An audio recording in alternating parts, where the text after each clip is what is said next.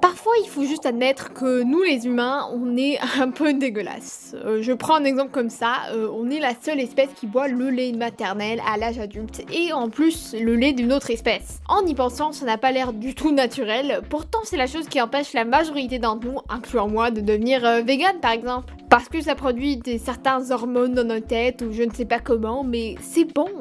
C'est contre notre évolution, c'est pas très sain, c'est mauvais pour l'environnement, c'est pas gratuit non plus, mais on peut pas s'arrêter. Et je dis on pour faire comme si je ne décrivais pas parfaitement moi-même en ce moment, mais c'est vrai. Je me sens déchirée. Pourquoi est-ce qu'il faut que je décide entre me sentir comme une personne morale et le fromage? Bah heureusement, il existe des solutions. Si vous vous voyez dans ce que je dis, je vais vous présenter mon cas de pourquoi j'aimerais réduire ma consommation de lait et même vous offrir trois façons d'avoir votre cheese fix sans ce lactose si mystérieusement addictif. Bon, pour commencer avec pourquoi et comment notre tradition du fromage n'est pas idéale pour l'environnement ou les animaux. Après la production de bœuf, les vaches laitiers sont le bétail qui a l'impact environnemental le plus élevé. C'est aussi, pour le dire, une énorme industrie qui continue juste d'augmenter sa production au fil des années. Du côté du traitement des vaches, on est loin des conditions de tes grands-parents. Une seule vache aujourd'hui doit produire 6 à 7 fois le montant de lait qui a 100 ans. Évidemment, ce ne sont pas des mamans paresseuses. Par contre, euh, si on ne veut pas convertir au véganisme pour ces raisons, je comprends tout à fait. Mais on peut au moins réduire notre consommation en faisant de petits gestes comme j'ai essayé de faire moi-même avec l'enquête de cette émission.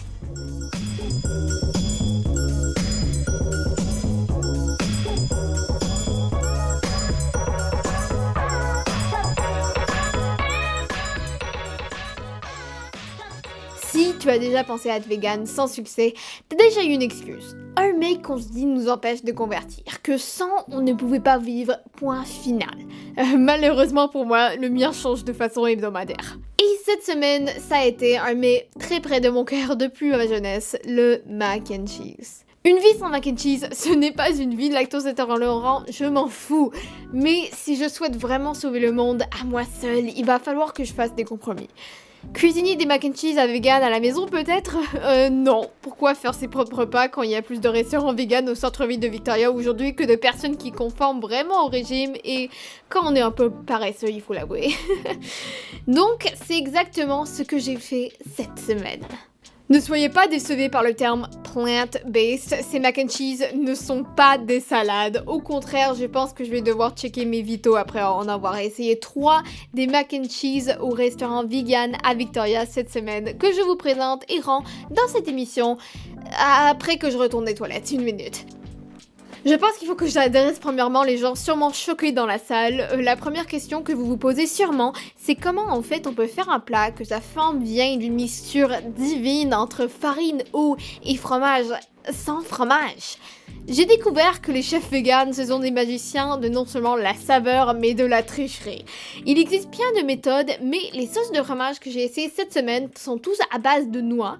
Et comme avec le lait aux amandes, le beurre d'arachide, on est capable de créer du faux fromage à base de pas mal n'importe quelle noix. Les noix en général ont beaucoup plus de fibres et même des protéines et à l'inverse du fromage peuvent baisser vos cholestérol donc vous pouvez vous sentir un tout petit peu mieux en ajoutant cette demi-tasse d'extra parmesan aux amandes sur vos pâtes ce dîner. S'il y a une personne unique au monde pour vous donner une revue honnête et complète des macs, c'est moi. Je suis fanatique des mac and cheese, j'en ai essayé de tous les restaurants d'ici qui les offrent. Euh, J'ai survécu toutes sortes d'effets secondaires en conséquence. Bref, je connais un bon mac and cheese. Par contre, les macs vegan pour moi ont été inconnus. Je savais pas à quoi m'attendre. J'ai été surpris par la variété dans les méthodes pour reproduire le fromage et la diversité des qualités et des prix. Ces vegan mac and cheese peuvent être appréciés en tant que fast food comme du fine dining et c'est un monde culinaire bizarre et inventif que nous allons découvrir à l'instant. Donc, pour commencer avec le premier restaurant, The Very Good Butchers sont des sorciers véganes et j'ai peur d'eux. Ils font la viande hachée pour taco, sans viande, jusqu'à la poutine sans fromage ou de gras. I mean, man, ils ressusciteraient probablement au poisson rouge si je leur demandais. The Very Good Butchers ont vu l'importance de créer des alternatives pour les wannabe vegan paresseux comme moi et comme vous. Et c'est exactement ce qu'ils ont réussi à faire avec ce Mac. Ce sont les grands gagnants du prix de la meilleure valeur globale, le prix étant seulement 10 pour deux fois la portion que j'ai eue aux autres endroits. Et c'était si beau, mais si difficile le lendemain. Le prix m'a aussi agréablement surpris, euh, surtout que les produits vegan, j'ai appris, me semble, te chargent plus juste parce qu'ils ont évité le mode innocent. Genre, bravo, mais ça fait rien si je peux pas le budgéter. Je suis étudiante, je mange des Monsieur Noodles quand je fais pas cette émission. Mais j'ai été encore plus surprise de découvrir que leur mat contenait une marque de fromage vegan, The Culture Nut, qui est fabriquée à Victoria. Bref, les nouveaux vegan, on a le soutien de ces deux compagnies raisonnablement terrifiées. En tant que mac and cheese, je dirais que ça passe. Est-ce que c'est bon? Absolument. Est-ce que tu vas ressentir les pâtes blanches le lendemain matin? Je peux pas dire que ça n'a pas été mon expérience. Mais c'est le sort de presque tout qui est bon de nos jours, vegan ou non. Ça va probablement affecter de façon non négligeable ton espérance de vie si t'en manges au quotidien. Mais ça rallonge celui de Mimi la vache, alors arrête de penser qu'à toi-même. Le deuxième restaurant que je vous présente s'appelle Beloved. J'ai ressenti la love pour Be Love. Oui, Be Love. N'est-ce pas le meilleur nom pour un restaurant vegan? Vous ne vous sentez pas déjà comme vous chantez Kumbaya avec les espaces menacés en rentrant? Vous n'entendez pas presque le bruit des vaches qui se font libérer et courent vers la lumière du soleil? Une seule larme qui court de leurs yeux usés. Soyez l'amour. J'ai adoré Love. Le seul problème, c'est que leur amour n'est pas gratuit. 21 dollars avec livraison, j'ai payé pour un serving de ce. En considérant la provenance locale et organique de leurs ingrédients, je le considère comme une expérience méritée de fine cuisine. Bon, regardez The Bachelor dans ses pyjamas, c'est pas exactement du fine dining, mais on fait tous nos propres définitions pendant la pandémie, ok? Si tu penses être vegan pour améliorer ta santé, c'est le Mac que je te conseillerais de prendre. Comme c'est le seul qui contient actuellement des légumes, dans mon opinion, j'ai trouvé qu'il avait le meilleur goût des trois, mais je reconnais qu'il m'offrait pas vraiment ce cheese factor pour qui il vaut la peine de cheater un peu sur régime alimentaire.